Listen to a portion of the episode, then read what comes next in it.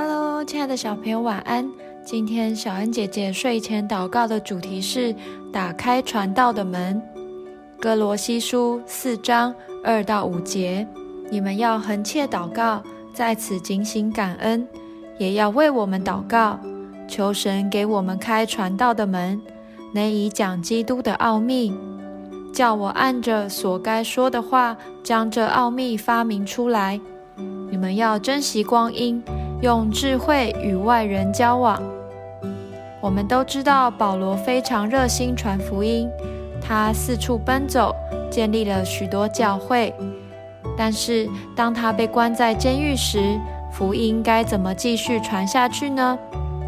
他的方法就是祷告。传福音的过程并非一帆风顺。反而跌跌撞撞，遭遇挫折才是正常。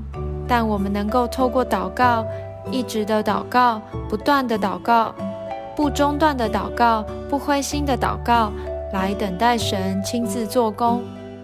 因此，当你在传福音的过程遇到困难时，我们可以这样向神祷告：神啊，求你为我开路，就像在为监狱中的保罗开传道的门一样。我知道，即使在困境，我也一定能得到帮助。